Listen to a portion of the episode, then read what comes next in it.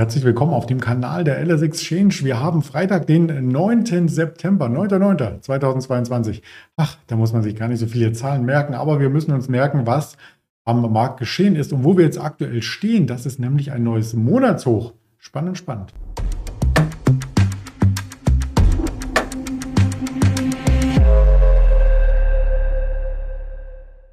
Und mit dieser Info starten wir in den Marktblick. Heute kein Interview. Ab Montag geht es weiter mit einem Interview in Düsseldorf mit einem Händler der LS Exchange. Heute noch einmal mit mir, Andreas Bernstein, und dem Wissen, dem Disclaimer, dass das Ganze nur meine persönliche Meinung ist und keine Handelsempfehlung oder Anlageberatung darstellt. Als erstes schauen wir natürlich immer auf den DAX. Da gibt es einiges zu besprechen und auch zu sehen. Wir waren im Hoch um die 13.120. Ja, muss man zweimal hinschauen, denn gestartet sind wir um die 12.900. Äh, Und von diesem Niveau aus ging es sehr, sehr schnell nach oben. Die 13.000 war nur eine Zwischenstation, müsste man meinen. Und wir standen ja gestern Morgen schon einmal bei 13.010 Punkten. 13.009, 13.010, so in der Range, konnten das Niveau nicht halten, sind innerhalb der ersten Stunde nach unten gelaufen, ja, und haben im Tagestief sogar Kurse von unter 12.700 gesehen. Das muss ich jetzt einmal erklären. Wie kam es denn dazu und wie kam es denn dazu, dass wir auch wieder komplett zurückgelaufen sind? Da hat jemand Schuld, jemand, der auch die Schuld auf sich nimmt. Ich hätte es nicht gesagt, wenn die Person Frau Christine Lagarde es nicht über ihre eigenen Lippen hätte gebracht. Sie sagt, ich nehme die Schuld auf mich. Also Schuld an äh, der Volatilität sowieso, denn so eine EZB-Sitzung ist immer was ganz Besonderes, aber auch Schuld daran, dass wir eine sehr, sehr hohe Inflation haben. Die Inflationsraten sind ja über 8 Prozent, 9 Prozent, europaweit 9,1, in manchen europäischen Ländern sogar über 20 Prozent. Und da hat sie sich so ein bisschen entschuldigt und hat den Kopf hingehalten, um zu sagen, hm, da hat die EZB ein bisschen langsam reagiert, möchte das aber jetzt aufholen. Also erstmal ein bisschen langsam gestartet mit den Zinsanhebungen. Eine hatten wir schon gesehen. Jetzt kam die nächste und zwar gleich so ein Paukenschlag. 0,75 Basispunkte heißt, das ist die größte Zinsanhebung in der Geschichte der EZB. Seit 1999 ist ja das äh, Bargeld der Euro eingeführt worden und seitdem gab es nie so eine hohe Zinsanhebung. Wenngleich das Niveau jetzt bei 1,25 erstens ungefähr die Hälfte des US-Niveaus ist und zweitens auch viel, viel niedriger, als wir noch vor 10, 12 Jahren hatten. Ähm, da möchte aber die EZB nachlegen und hat gesagt, dann am Nachmittag in der Pressekonferenz, es soll dann auch in den nächsten drei bis fünf ähm, Zinssatzentscheidungen zur Erhöhung kommen. Und jetzt spekuliert der Markt schon drauf, dass es in der nächsten Entscheidung im Oktober ebenfalls zu so einem großen Zinsschritt kommt, um eben die Differenz aufzuholen äh, zum Dollar. Das hat dem Euro geholfen, zum Dollar. Wir sind wieder über der Parität. Logisch in dem Land, wo eben das Zinsniveau gerade ansteigt, da fließt das Geld hin. Wenn in der kommenden Woche äh, dann wieder ähm, der Dollarraum vielleicht nachlegt, die Fed tagt nämlich und möchte auch die Zinsen anheben, dann kann sich das wieder in die andere Richtung verschieben. Aber da kommen wir dann an gegebener Stelle dazu. Vielleicht noch ein, zwei Worte zur EZB. Die sorgten für Volatilität und haben auch deswegen der erste Kursabschwung bis unter 12.700 Punkte ähm, erst einmal ein düsteres Bild gezeichnet, dass wir europaweit von den Wachstumsraten, die wir in den letzten Jahren hatten, uns verabschieden müssen, dass wir vielleicht auch in eine Rezession reinlaufen, aber nichtsdestotrotz die ähm, Bekämpfung der Inflation oberste Priorität hat. Deswegen auch jetzt die großen Zinsschritte. In den USA übrigens das Gleiche und das hat den Markt in den USA auch nicht gestört. Jerome Powell hatte gestern Nachmittag auch eine Rede gehalten. Mit Frage-Antwort danach ähm, hat er den Journalisten noch einmal bestätigt, dass das eben seine höchste Priorität ist, die Inflation einzudämmen und dass er deswegen alles tun möchte, um auf das Zielniveau zu kommen. Das liegt um die 2% Inflation. Da ist noch ein weiter Weg vor uns. Mal schauen, wie viele Zinsanhebungen. Der Markt hat das gut aufgenommen. Die US-Börsen haben im Plus geschlossen. Der DAX gestern fast plus minus null. Bei 12.904 ging er aus dem Handel den Tag zuvor bei 12.915. Und im großen Bild haben wir heute mit dem Aufschwung, denn einen Tag nach der EZB hat man das verdaut, hat quasi auch nicht mehr Angst vor der EZB. Man weiß nun ganz klar, was auf dem Spiel steht und in welche Richtung die EZB hier losläuft. Das war in den letzten Monaten nämlich nicht so klar und der Markt mag keine Unsicherheit. Insofern jetzt wieder der Schwung nach oben über die 13.000. Ich zeige das eben 13.120, das Tageshoch bisher.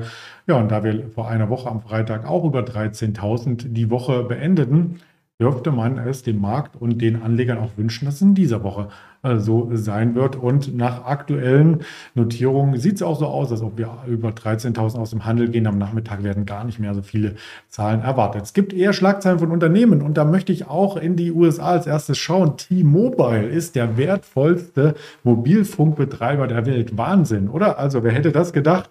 Ähm, insbesondere, weil er ja auch ähm, erstmal als Ableger der Bonner Telekom so gestartet in den USA ähm, Anlaufprobleme hatte. Das Marketing ist aber in den letzten Monaten sehr, sehr ähm, gut gelaufen und während andere Konkurrenten eher weniger Kunden bekamen, hat T-Mobile, so haben die letzten Quartalszahlen das suggeriert, das Ganze nochmal steigern können. Damit steigt auch die Marktkapitalisierung. Ich habe die mal hier aufgelistet. T-Mobile kommt jetzt auf eine Marktkapitalisierung von 179 Milliarden Euro. Ist schon Wahnsinn. Also viel, viel mehr wert als äh, die Mutter, die Deutsche Telekom, ähm, die ja um die 80, ähm, 90 Milliarden liegt. Der Konkurrent Verizon liegt jetzt dahinter. 175 Milliarden und dann haben wir noch den chinesischen Konkurrenten China Mobile, der liegt bei 145 Milliarden. Warum? Nicht nur, dass T-Mobile sich sehr, sehr gut entwickelt hat, sondern auch die anderen, die haben sich eher schlecht entwickelt. Also T-Mobile ist im äh, Zeitraum seit Jahresanfang sogar gestiegen um 24 Prozent, hat sich entgegen eines schwachen Gesamtmarkts nach oben arbeiten können und die Konkurrenz eben nicht. Also seit Jahresanfang hat Verizon über 20 Prozent verloren und auch eine AT&T, die man hier auch mit nennen muss, hat auch nochmal 11 Prozent verloren und dann ist eben T-Mobile vorbeigezogen. Auch kurstechnisch, wenn ich mir das anschaue, T-Mobile US am Hochpunkt, am Allzeithoch, das sieht insgesamt sehr positiv aus. Die haben jetzt auch mal äh, klar Schiff gemacht mit der ähm, Übernahme von Sprint, also diese große Kundenbasis ist letzten Endes auch durch Zukäufe mit entstanden und bei Sprint gab es noch ein Festnetzgeschäft. Ähm, das habe ich mir hier mit aufgeschrieben, auch vermerkt. Und diese Festnetzsparte, ähm, die braucht man nicht. Also man möchte sich auf den Mobilfunk äh, konzentrieren, deswegen T-Mobile US. Und dann hat man diese Festnetzsparte tatsächlich mit einer Milliarde Buchverlust abgeschrieben und gesagt, wir verkaufen die und wir verkaufen die an einen amerikanischen Glasfaser-Internetanbieter. Cogent Communications heißt der Ganze für, jetzt muss man sich festhalten, die Nachricht kam am Mittwoch schon über die Ticker, ein Dollar ganz symbolisch verkauft. Man will damit nichts mehr zu tun haben und sich darauf konzentrieren, was im Mobilfunk äh, passiert. Ja, und insgesamt möchte man auch Aktien zurückkaufen und zwar im Wert von 14 Milliarden Dollar. Und das wird dann interessant für die Deutsche Telekom, denn die ist ja mit 48,25 Prozent an T-Mobile US beteiligt. Und wenn jetzt noch der Aktienrückkauf ins äh, Spiel kommt, vielleicht verschieben sich dann auch nochmal die Anteile.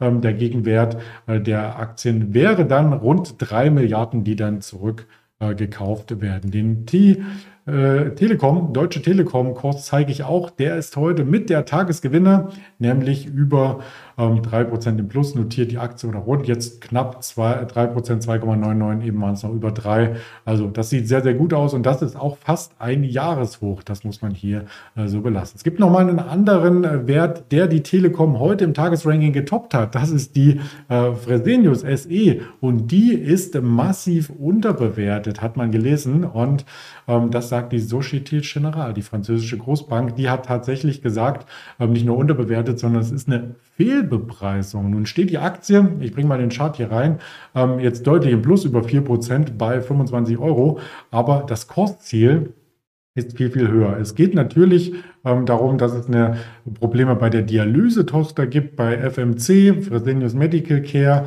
Ja, der Kurs ist heute leicht im Minus. Da gibt es die Probleme, das stimmt wohl, aber die Mutter Fresenius SE ähm, hat das äh, vielleicht schon zu stark in den Büchern gewichtet. Und es kommt auch noch ähm, hinzu, dass man bei den ganzen biotechnologisch hergestellten Nachahmermedikamenten ähm, weitere Tochterfirmen ähm, hat, die man auch am Markt mit bepreisen muss, die man auch hier reflektieren muss und wo Investoren sagen könnten, das ist eine Firma, die auf dem Wachstumspfad ist. Ich zeige gleich mal den Chart, der hat es bitter nötig, wieder nach oben zu kommen, aber gleich so weit nach oben, wie die Societe Generale sagt. Weiß nicht, ob das nicht auch ein Tippfehler war. Nein, das ist natürlich sehr, sehr sarkastisch hier geäußert, aber das Kursziel, das muss ich nochmal ablesen, man kann es ja kaum glauben, ist angelegt bei 92 Euro. Also die steht bei 25, soll bei 92 dann äh, stehen als faire Bewertung laut Societe Generale.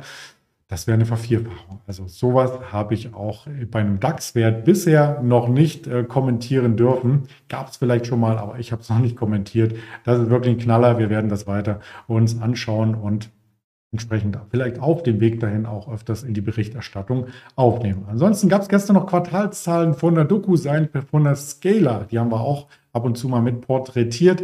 Würde ich mal zurückstellen, nur die Aufmerksamkeit von Ihnen drauf lenken, dass es das gab. Also bei den Aktien mal reinschauen. Heute kommt vorbörslich noch eine Kroger. Und ansonsten an Wirtschaftsdaten aus ein paar Reden aus dem äh, Notenbankumfeld aus den USA, ja, aber nicht mehr Jerome Powell persönlich, auch keine Christine Lagarde, aber 16 Uhr noch äh, die äh, Daten zu den Großhandelsinventaren und 21.30 die COT-Daten von den US-Futures ähm, aus dem Rohstoffsegment zum Beispiel. Die sind immer noch äh, spannend, genauso wie unsere Social-Media-Kanäle. Und damit sind wir für die Wochenberichterstattung schon leider am Ende. Ich würde mich freuen, äh, wenn Sie die Kanäle alle abonnieren. Alle. Wir haben die Links natürlich unter dem Video eingebunden. Damit wäre es nur ein Klick entfernt und dann sehen wir uns am Montag wieder mit einem Händler von der LS Exchange. Bis dahin ein angenehmes Wochenende wünsche ich und bleiben Sie gesund. Ihr Andreas Bernstein. Ciao. ciao.